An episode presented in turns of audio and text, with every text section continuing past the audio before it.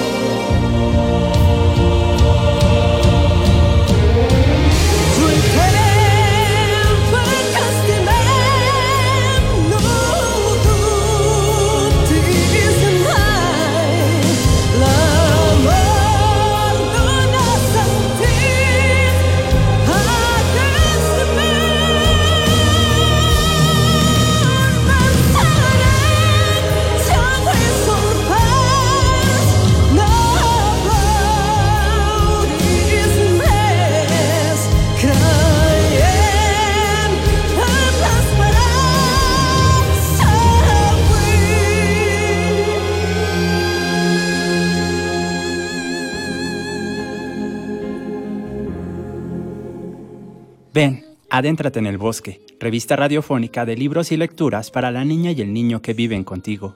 Soy Asa, Bosque te acompaña por estas páginas sonoras. Quédate los próximos minutos a escuchar y respirar el aire fresco de nuestros árboles con hojas de relatos y poesía. Hoy es la emisión 102. Compartiremos contigo la autobiografía de un objeto con mucha historia y valor, el libro.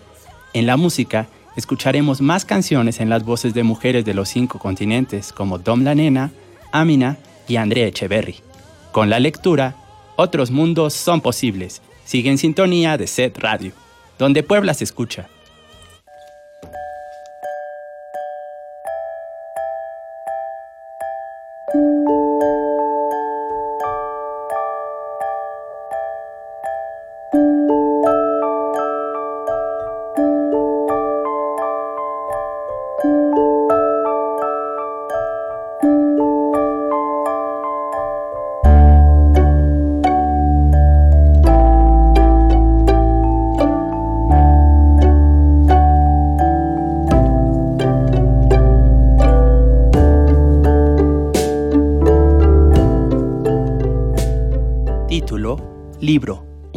Autobiografía.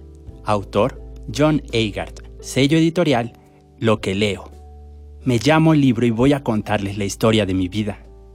Me escucharán hablar de tablillas de arcilla, del invento del alfabeto, del pergamino, de manuscritos que se iluminan, de bibliotecas y otras cosas por el estilo. aunque mi historia comenzó mucho tiempo atrás. Antes del libro existió el aliento. Junto al fuego, la gente entonaba canciones y narraba historias. Cantaba y bailaba al mismo tiempo para celebrar las estaciones. Y los viejos transmitían a los jóvenes las costumbres antiguas en forma verbal. Gracias al poder de la memoria, sí, la gente me guardaba en su cabeza y me contaba con sus labios. La escritura aún no había nacido. Si no conoces los árboles, puedes perderte en el bosque, pero si no conoces las historias, puedes perderte en la vida. Mucha gente piensa que la escritura se inició hace más de 5.000 años con los sumerios de la antigua Mesopotamia, en el actual Irak. Tal vez la inventó algún campesino sumerio que por casualidad estaba garabateando sobre la arcilla en las riberas de los ríos Tigris y Éufrates. Bueno, no precisamente garabateando, sino haciendo marcas en el barro para llevar la cuenta de su ganado y su cebada. O quizá alguna mujer sumeria estaba decorando sus ollas de barro y una cosa llevó a la otra. ¿Cómo saberlo? También es posible que la escritura empezara unos cuantos años, unos cuantos cientos de años antes con los antiguos egipcios, o incluso antes con la civilización del Harappa del Valle del Indo en la actual Pakistán. Los arqueólogos han desenterrado miles de tablillas de arcilla con escritura de todos estos lugares antiguos, de modo que sigue siendo un misterio si apareció por primera vez en los sellos de Harappa, en las tumbas egipcias o en la cerámica sumeria. Y sin la escritura, ¿qué sería del libro? Me, me, gusta pensar que las tablillas de arcilla fueron mis antecesoras. Sí, como sabrán, la tierra muy caliente es parte de mi árbol genealógico porque las tablillas de arcilla no solo se usaron para llevar registros de negocios, listas, cuentas y cosas de esas. Sobre ellas, los sumerios también almacenaron secretos acerca de las estrellas, así como oraciones, himnos y poemas, y lo que se considera el relato más antiguo jamás escrito. ¿Y qué es lo que usaban como pluma? Pues una caña. A esta antigua forma de escritura se le llama cuneiforme, que significa en forma de cuña porque usaban un punzón de caña con una punta en forma de cuña para presionar la arcilla blanda. Suena un poco complicado, ¿verdad? Intenta escribir sobre terrones de barro o lodo blandos y húmedos. Después, debes dejar secar el barro al sol, o bien hornearlo con fuego, y si se cuartea, olvídate de tu papel. Lo bueno es que a los sumerios nunca se les acababa el barro o el lodo porque vivían en las riberas de dos grandes ríos. Aquí, en este anaquel, siglos más tarde, a menudo me pregunto qué se sentiría ser una tablilla de barro guardada en un cántaro, con una historia o un poema escrito sobre mí, y luego ser desenterrado miles de años más tarde por algún arqueólogo que buscara entre las ruinas en algún desierto remoto. Sí, a ratos me gusta soñar despierto, como a todos, ¿no? Luego, miro alrededor a mis amigos de pasta blanda o pasta dura, todos apretujados aquí en las repisas y me digo, ¿qué caso tendría libro? Tus páginas de papel se pondrían todas amarillas y se quebrarían con el calor del desierto. Tu vida es un pedazo de barro, no dejes que nadie más lo molde. Antes de la escritura, ¿cómo hacía la gente para mandar mensajes entre sí a distancias largas? Bueno, pues podían usar un tambor parlante o incluso enviar un objeto o dos. Esto que podría parecer una buena idea, en realidad resultaba riesgoso. En efecto, les contaré sobre un momento de la historia en que a la gente se le cruzaron un poco los cables. Según se cuenta, cuando el rey Darío de Persia invadió Esitia, un mensajero le llevó un paquete de parte de los escitas. Dentro del paquete había una rana, también un ratón, un pájaro y tres flechas. Una rana, un ratón, un pájaro y tres flechas. Darío lo interpretó como si los escitas estuvieran dispuestos a entregar sus tierras y rendirse como pájaros ante las flechas persas. Pero él había tomado la flecha por el lado equivocado, o quizá por la pata equivocada de la rana. Lo que los escitas en realidad le estaban diciendo a Darío era, mira amigo, nosotros nunca vamos a entregar nuestra tierra, así que, a menos que ustedes los persas se escondan como una rana en los pantanos, se metan en su madriguera como un ratón, o vuelen como un pájaro, Mejor ni piensen en invadirnos, o nuestras flechas escitas los alcanzarán. De eso pueden estar seguros. Imagina todo el lío que implicaba atrapar una rana, un ratón, un pájaro y ni así lograr que los persas captaran el mensaje. De seguro, debía haber una mejor forma de comunicarse. En el caso de los principiantes, por ejemplo, podrían enviar el dibujo de una rana, al menos así no tendrían que cazar una de verdad.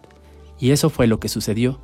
Una vez que la gente empezó a mandar pinturas, se dio cuenta de que podían usarlas para representar todo tipo de cosas, no solo objetos o mercancías como la cebada o el ganado, sino también representar ideas. Si el mensaje significaba guerra, podían tallar una flecha o una lanza en una tablilla de arcilla y enviarla a sus enemigos. Si el mensaje era para desearle larga vida a alguien, podían tallar una serpiente, puesto que según una vieja creencia, las serpientes vivían eternamente porque siempre estaban cambiando su piel vieja por una nueva. El dibujo de un pie podía representar la idea de un viaje, así como la señal con el dibujo de un adulto y un niño parte del lenguaje vial moderno que has visto en tu escuela, significa que tengas cuidado con los niños. Ya fuera tallada sobre barro, corteza de árbol, marfil o hueso, la llegada de la escritura mediante dibujos o pictogramas fue un gran paso hacia el milagro del alfabeto y de tu seguro servidor, el libro. Las técnicas de escritura mediante dibujos siguieron vivas en el antiguo sistema de escritura egipcio, al cual se le llamó jeroglífico. Este nombre extraño significa escritura sagrada, porque fueron sobre todo los sacerdotes quienes tuvieron acceso a ella. La escritura egipcia contaba con cerca de 2.000 caracteres jeroglíficos, así que sin duda alguna estaban rodeados por el misterio, y a los arqueólogos les tomó muchos años entenderlos. Pero en la tierra de los faraones también vivía otro pueblo, los fenicios. Algunos de ellos eran soldados en el ejército egipcio y otros eran mineros que buscaban turquesas bajo el desierto. Los fenicios tomaron algunos símbolos de los jeroglíficos egipcios, pero dieron un gran salto en la creación de un alfabeto tal como lo conocemos ahora.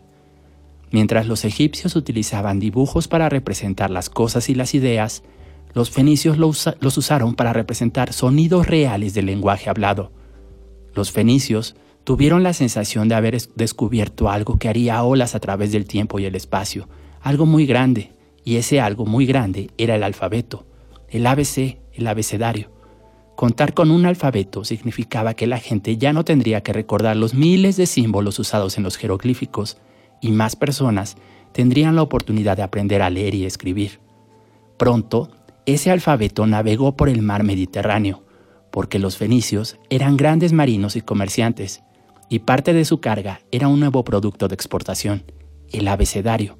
Por eso yo, libro, quiero homenajear a los fenicios no solo por el hermoso tinte púrpura que exportaban, conocido como púrpura fenicia, sino también por la fonética, que es el estudio de los sonidos del habla humana. Supongo que sabrás el abecedario, dijo la reina roja. Claro que sí, dijo Alicia. Yo también, le susurró la reina blanca al oído. Lo repasaremos juntas a menudo, querida, y te diré un secreto. Yo sé leer palabras de una sola letra. ¿No es eso grandioso?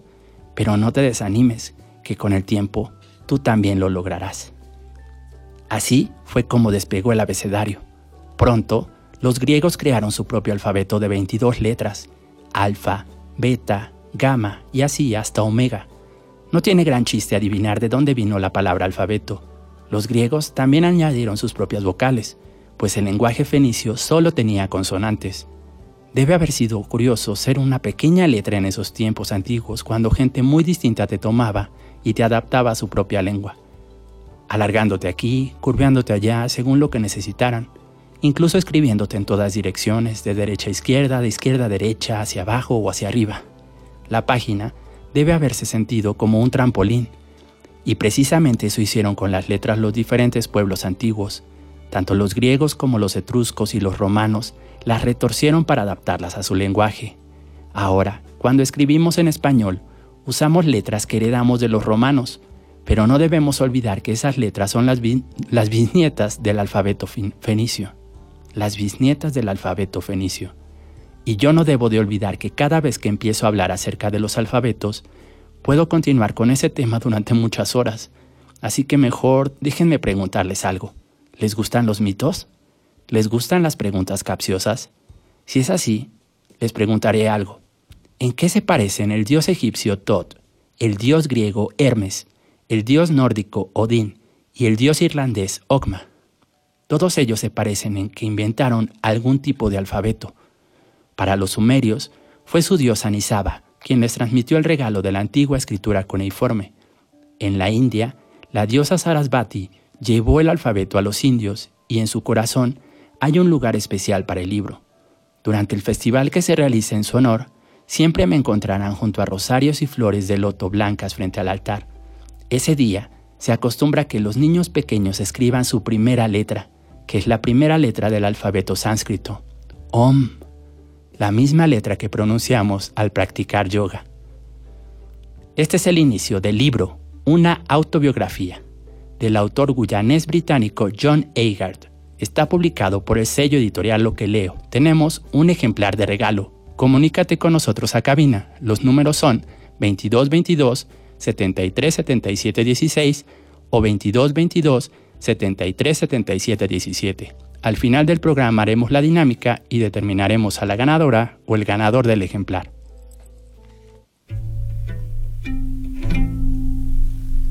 Gracias a la vida que me ha dado tanto, me dio dos luceros que cuando los abro, perfecto distingo lo negro del blanco y en el alto cielo su fondo estrellado y en las multitudes el hombre que yo amo. Gracias a la vida que me ha dado tanto, me ha dado el oído que en todo su ancho graba noche y día grillos y canarios, martillos, turbinas, ladridos chubascos y la voz tan tierna de mi bien amado. Gracias a la vida que me ha dado tanto, me ha dado el sonido y el abecedario con las palabras que pienso y declaro, madre, amigo, hermano y luz alumbrando la ruta del alma del que estoy amando.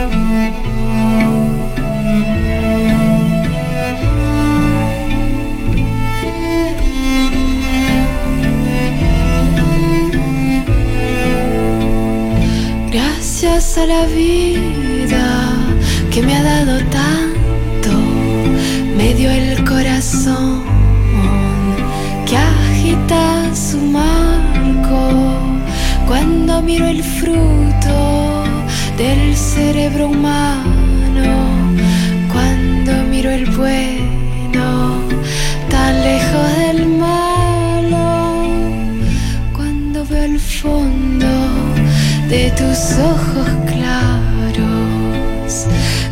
Gracias a la vida que me ha dado tanto, me ha dado la risa y me ha dado el llanto.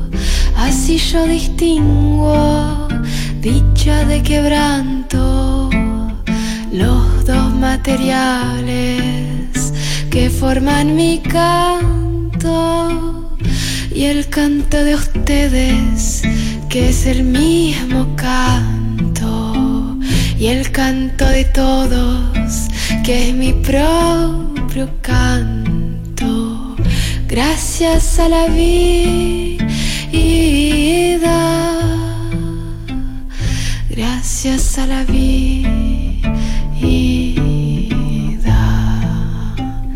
gracias a la vida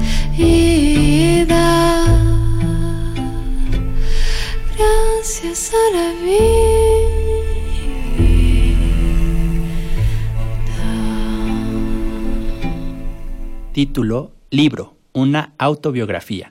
Autor, John Agard. Editorial, Lo que leo. Rock and roll. No me refiero a la música, aunque mi vida ha sido muy movida. El rock, que quiere decir roca, y roll, rollo, del título, hacen referencia a mi pasado. Déjenme explicarles. Lo llamo roca porque siempre que veo dibujos en las paredes de las cuevas hechos por manos humanas hace más de 30.000 años, siento como si estuviera mirando ilustraciones en roca de una parte antigua de mí mismo.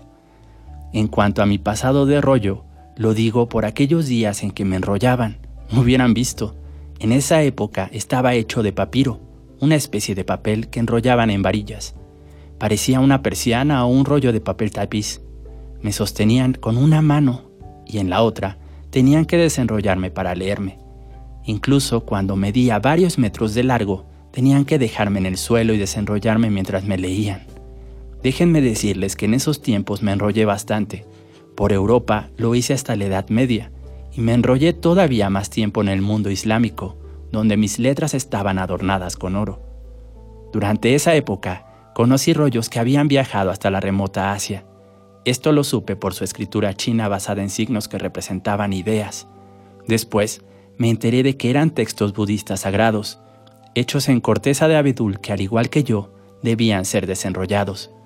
En esos días todavía no tenía lomo. Me encontraba ahí sin columna vertebral, en mi casilla, con mi título escrito en una pequeña etiqueta de madera. Me enrollaban y guardaban en un estuche parecido a un tubo grueso y grande. ¿Cuál era el motivo de todos estos rollos? Fácil. No tenía páginas para que me ojearan. En esa época tomé la forma de rollos de pergamino, así que para ser preciso, debía haber dicho mis días de enrollarme y desenrollarme. En realidad, en estos tiempos de tanta tecnología, cuando ustedes me leen en la pantalla de cualquier dispositivo electrónico, es como si viajaran un poco en el tiempo y me leyeran durante mi época de rollo, porque cuando me leen, se desplazan hacia abajo o hacia arriba por mis contenidos, y es como si me desenrollaran y enrollaran cual pergamino. Es bastante curioso, ¿no creen? Ahora, permítanme contarles algo más sobre el papiro. Gracias al cañizo que crece en las aguas pantanosas del río Nilo, me desprendí de mi antigua piel de barro y adopté una nueva apariencia con una nueva textura. Podrían llamarlo mi periodo de papiro. ¿Saben algo? Los egipcios habían descubierto que uniendo tallos aplanados de la planta de papiro podían hacer una especie de papel. Incluso antes de usarlo para escribir sobre él, los egipcios aprovecharon muy bien el papiro. Quizá no lo sepan, pero también lo bebían, lo comían, lo usaban para vestirse y hasta navegaban en él. Después, todos los que escribían comenzaron a usar papiro para hacerlo, y así fui enrollándome por muchas tierras mediterráneas. Los griegos llamaban al papiro biblos porque lo importaban de una ciudad-puerto llamada justamente así. Por eso, es que a la persona que no puede resistir la tentación de entrar en una librería se llama bibliófilo, o en casos muy extremos, bibliomaniaco. El único problema del papiro era que no podía doblarse como el papel actual, de modo que, aunque me veía muy bonito, me rompía con mucha facilidad. Era casi tan quebradizo como las hojas muertas, y de no haber sido por el clima seco de Egipto, no habría sobrevivido. Pero vaya que sobreviví, y debo decirles que viví algunas aventuras emocionantes como papiro. Mi favorita es cuando me ponían sellado en vasijas de tierra para acompañar a los muertos en su viaje por el inframundo. Lo juro, yo, libro, estuve junto a las momias en las tumbas egipcias y créanmelo, no se podría pedir una mejor compañía para viajar al inframundo que una momia. Por eso, no es extraño que algunas personas piensen que los enterradores fueron los primeros comerciantes de libros. Por cierto, ¿sabían que la palabra papel viene de la palabra papyrus? Pensé que ya se los había mencionado. Todavía estaba enrollándome cuando de la nada las ovejas, nuestros borregos, entraron en la vida.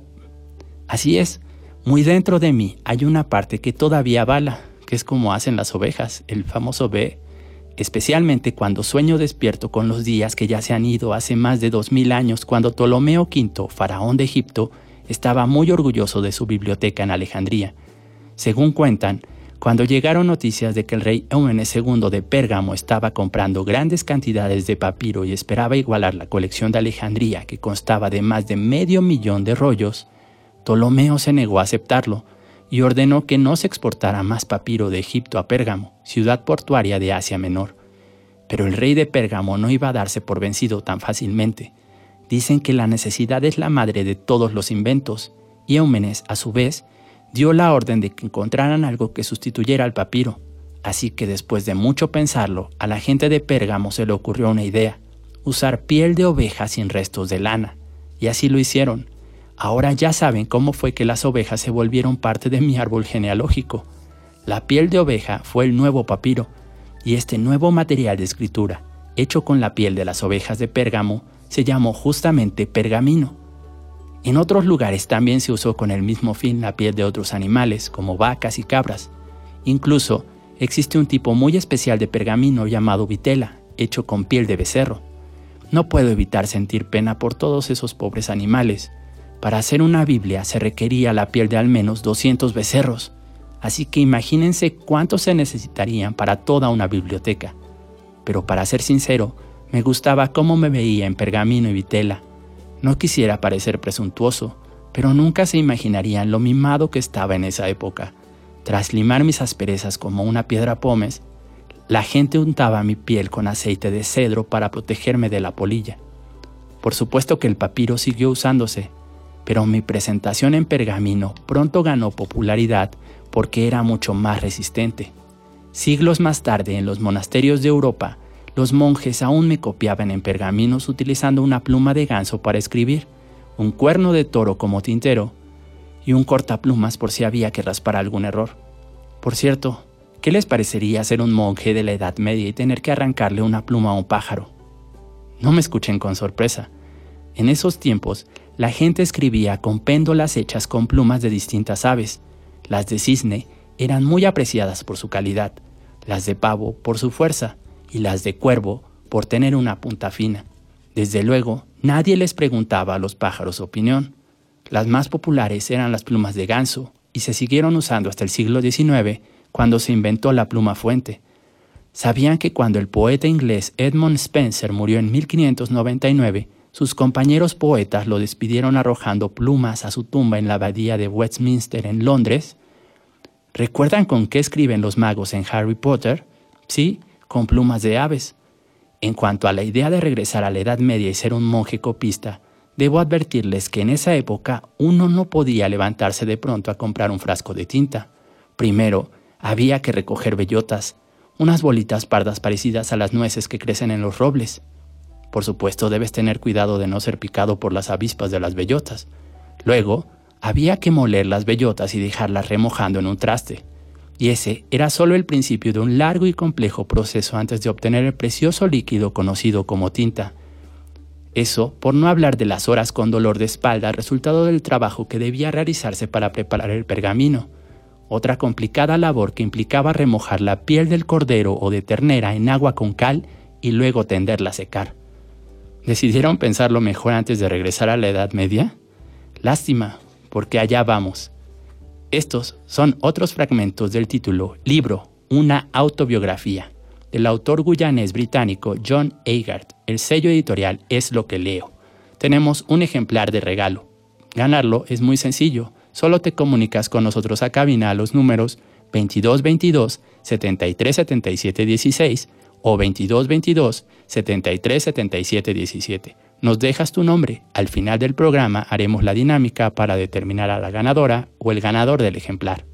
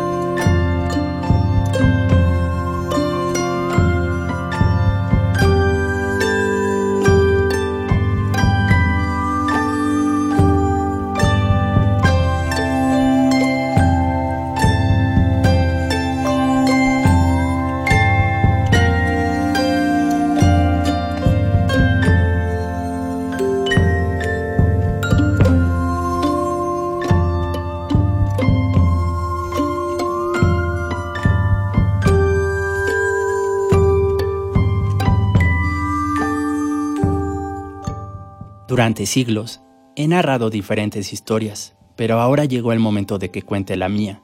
Les hablaré de las aventuras que viví antes de llegar a este librero, de las civilizaciones que vi florecer y morir, de cuánto he cambiado y de cómo he logrado sobrevivir hasta la actualidad. Me llamo Libro y esta es mi historia. Esta es la sinopsis del título Libro, una autobiografía del autor guyanés británico John Agard. Está publicado por el sello editorial Lo que leo. Este es el fragmento titulado Cuando mis letras resplandecían. Imaginen que están en la habitación que los monjes llamaban scriptorium. Allí es donde pasaban devotas horas incluso en la oscuridad del invierno. No se permitía ninguna vela por miedo a que una preciosa página de pergamino o vitela se incendiara con la flama, y el trabajo a mano de un escriba que había tardado años se perdiera en un momento, literal. Pero esas sombrías habitaciones de piedra se iluminaban con el brillo de mis páginas. Puede decirse que esa fue mi época de oro en el verdadero sentido de la palabra, porque yo estaba en las habilidosas manos de los iluminadores. ¿Quiénes eran esos iluminadores? Casi todos eran monjes que vivían en monasterios, pero también lo fueron algunas monjas de conventos y artistas profesionales. Exactamente qué hacían esos iluminadores. Me coloreaban con pinturas que brillaban gracias a los pigmentos obtenidos de jugos de plantas, y daban vida a mis páginas con el resplandor del oro y la plata. De este modo, las personas que no sabían leer ni escribir podían entender, a partir de las imágenes, el significado de las historias de la Biblia y las vidas de los santos. Trabajaban durante horas en silencio hasta que mi pergamino empezaba a brillar y cada letra era una pincelada espiritual. Esto continuó durante cientos de años. Entre las paredes de los monasterios se hicieron obras de gran belleza iluminada. Allí los monjes se inclinaban sobre mí con sus plumas de ave y me copiaban a mano. Su tinta roja fluía por mis márgenes. Les sorprendería saber que en esos días yo era considerado algo tan valioso que me guardaban bajo llave o incluso me encadenaban a un escritorio. Pues así era. Ustedes no saben lo afortunados que son de sumergirse en mí libremente y de ir por ahí hojeando mis páginas una y otra vez. No puedo evitar imaginar lo que esos monjes y escribas habrían dicho sobre esto. Por ejemplo, esta inscripción en una Biblia del siglo XII. Pon atención. Si alguien roba este libro, que se muera bien muerto, que lo frían en una sartén, que la enfermedad y la fiebre se apoderen de él, que sus huesos sean rotos en la rueca de despedazar y sea colgado. Amén. ¿Puedes creerlo? Los recuerdos de haber sido escrito a mano regresan a mí siempre que oigo la palabra manuscrito. ¿Saben por qué al trabajo de un, escritor se le llama manuscrito aunque haya sido escrito en una computadora o en una tableta? Porque en la lengua latina de los romanos, a mano se dice manu y escribo significa yo escribo. ¿Y por qué creen que a veces me llaman, me llaman volumen?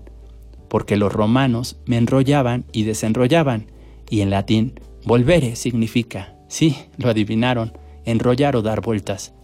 Qué extrañas criaturas son las palabras, ¿no crees? La forma en que germinan como semillas. Ahora me gustaría contarles algo que los romanos hicieron para cambiar mi forma por siempre. Debe de haber sido muy desconcertante para ellos leerme y enrollarme al mismo tiempo. Así que en vez de pegar los extremos de mi pergamino unos con otros y enrollarme, empezaron a doblarme y a unir mis rollos con tiras de cuero o cuerdas de madera. Entonces me comenzaron a llamar códice, derivado de su palabra caudex, que significa tronco de árbol. Con mi lomo de madera me volví práctico y más fácil de transportar. La gente ya no tenía que enrollarme. Podía pasar mis páginas hacia adelante o hacia atrás hasta llegar a la que estaba buscando. Además, comenzó a escribirse sobre los dos lados de la página y no solo en uno, como en mi época de papiro. No puedo decirles lo emocionante que fue para mí darme cuenta de que podía pararme derechito. Tenía casi la misma forma rectangular en la que me ven actualmente en las vitrinas de las librerías o en el anaquel de alguna biblioteca. Así es, sigo manteniendo mi forma erguida de códice. ¿Y saben algo? La gente sigue pasando mis hojas cuando quiere encontrar algún fragmento que le gusta, un poema o un relato. Tal vez piensen que las personas deberían echar primero un vistazo al índice, pero no. Hay algo en los dedos humanos que les impide resistirse a darme una buena ojeada, ¿verdad?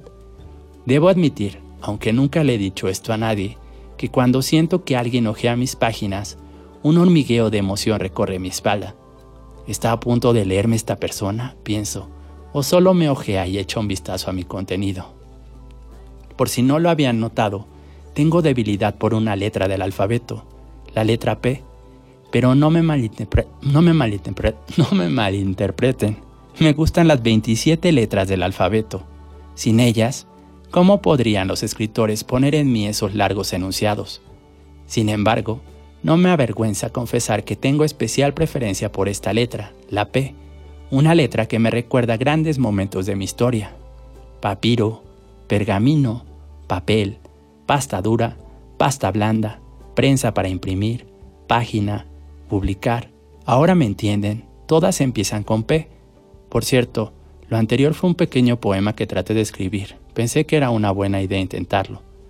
Ahora te comentaré sobre uno de mis grandes momentos, el surgimiento del papel.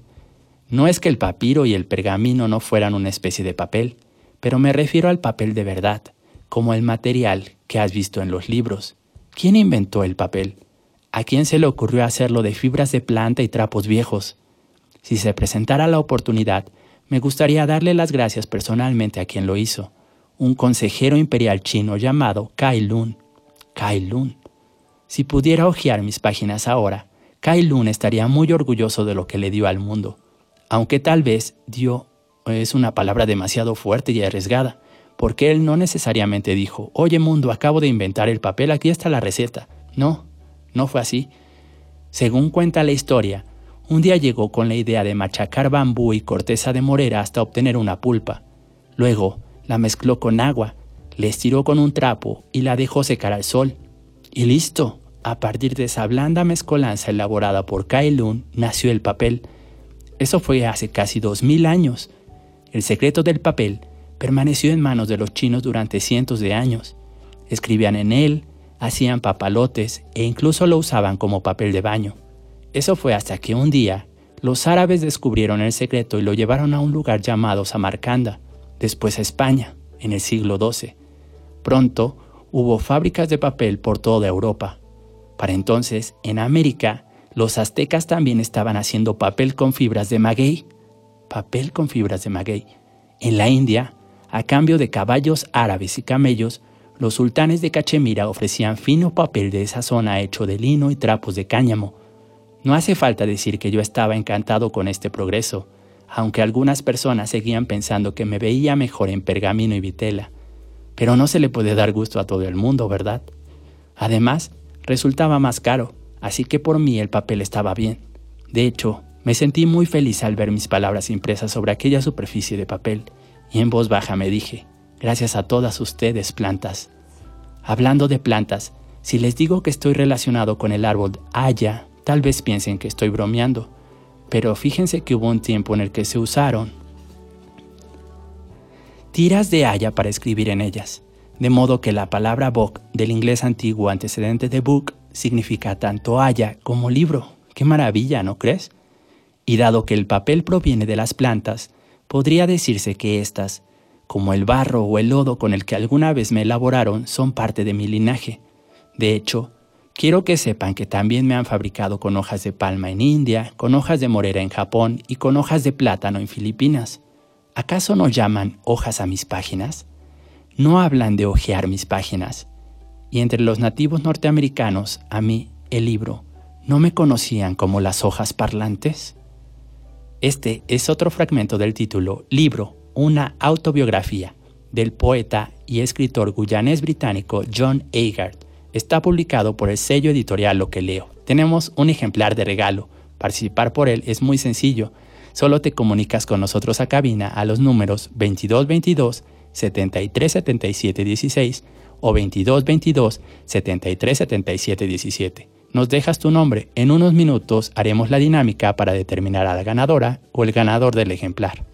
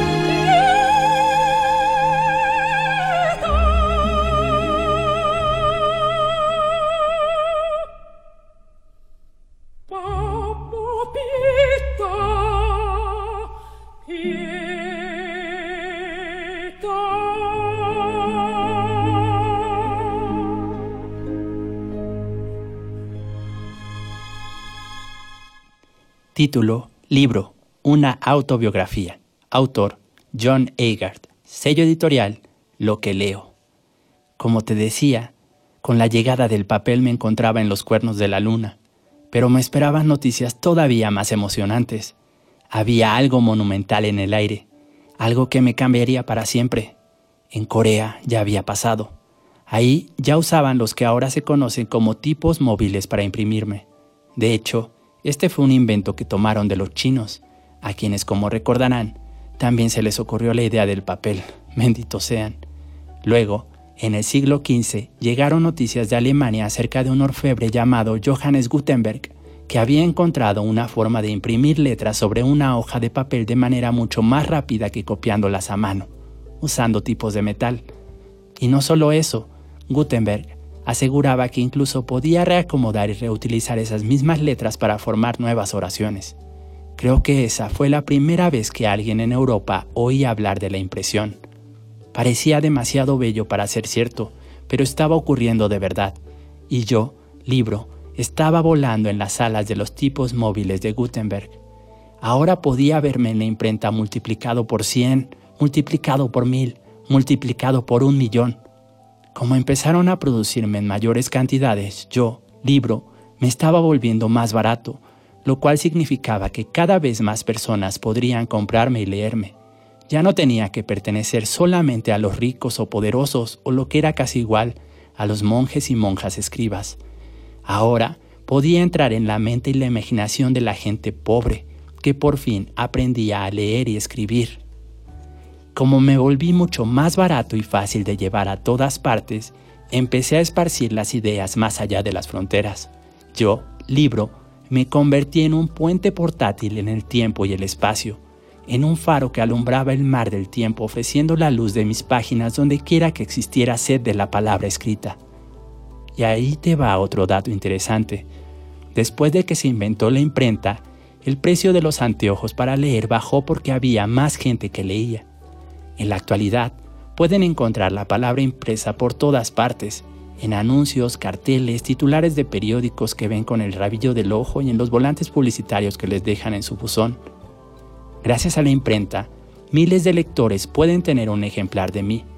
No quisiera hacer enojar a algún científico, pero podría decirse que el libro impreso fue el primer clon positivo del mundo. Desde luego, había algunas personas que aún sospechaban de mí y consideraban la imprenta como obra del diablo. ¿Pero acaso me quejaba? Para nada. La imprenta puso al libro en la vanguardia del cambio. Mirando hacia atrás, puedo entender por qué al siglo XIX, la era de la energía de vapor, también se le llamó la era dorada de la imprenta, porque fue el vapor el que movió la nueva imprenta inventada en 1814 por Friedrich Koenig, un alemán como Gutenberg, la prensa de Gutenberg tenía más de tres siglos de, existencia cuando Koenig encontró la forma de usar el vapor en lugar de las manos para operar una prensa. De esta manera, los libros podían imprimirse mucho más rápido, lo que significaba buenas noticias para la palabra impresa y desde luego para mí, el libro. Me estaban produciendo a tal velocidad que apenas lograba seguir mi propio ritmo y el de los otros cambios que ocurrían a mi alrededor, muchos cambios en poco tiempo. Los periódicos florecían por todas partes porque la prensa de vapor permitió que fuera más rápido y barato imprimirlos. Y cada vez había más gente aprendiendo a leer y a escribir. Se vislumbraba un futuro brillante, pero todavía vendrían muchos cambios. Hacia mediados del siglo XIX, cuando ya me había acostumbrado a ser producido en masa en la prensa de vapor, me encontré siendo impreso en rotativas a una velocidad mucho mayor. Después, me enteré de que Richard Howe un inventor estadounidense era el responsable de este nuevo avance. La impresión en rotativa, como se le llamó, era lo más parecido a un viaje en la montaña rusa.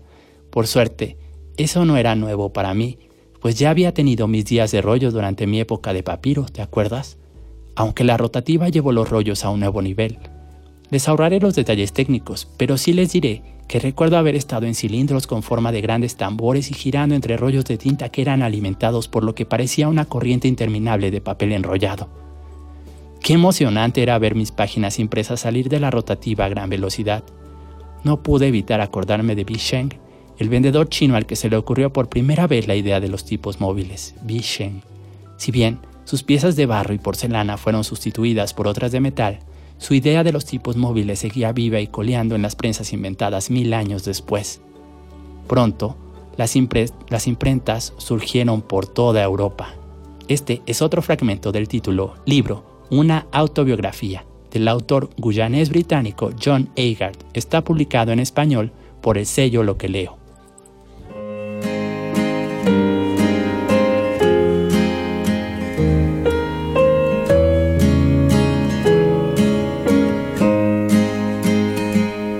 Quel est donc ce lien entre nous?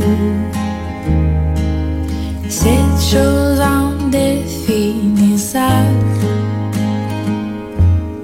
Au fond, cet destin qui se noue Pour nous rendre inséparables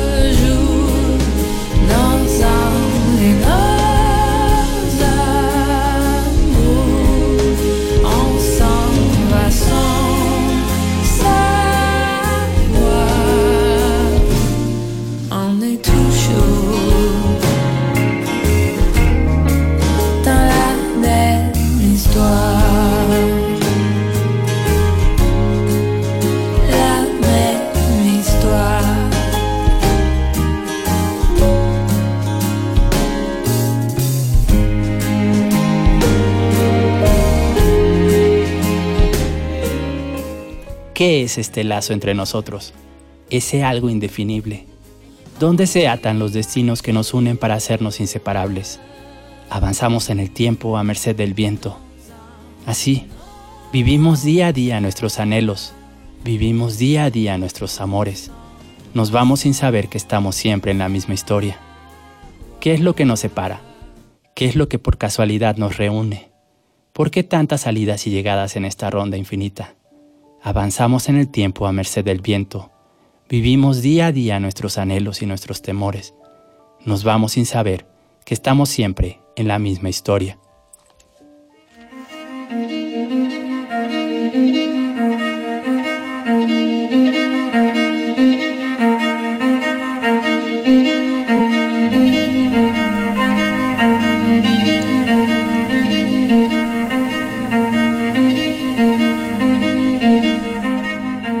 Este lugar entré en un huerto donde las frutas pueden comerse y luego devolverse al árbol. Me senté en un jardín donde las flores podían cortarse sin dañar los tallos. Fui a una casa que estaba vacía de gente pero poblada de muchas voces.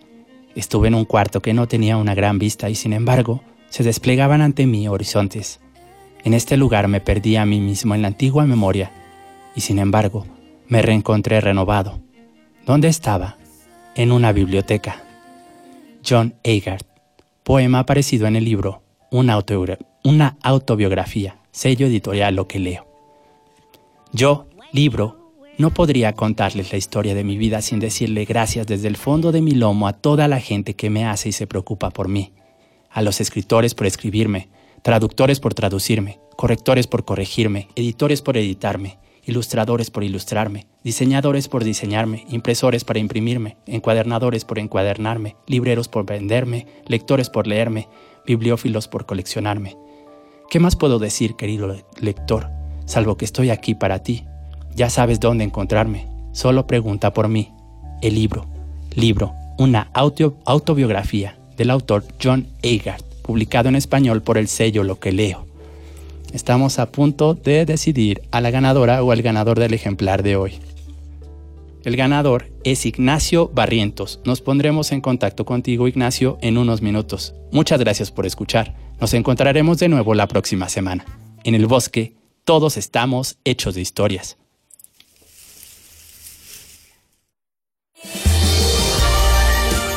Recuerden, guardabosques. Nos volveremos a escuchar el próximo sábado. El próximo sábado. De 10 a 11 de la mañana en Puebla FM, la radio de Puebla. La radio de Puebla. El Sistema Estatal de Telecomunicaciones presentó.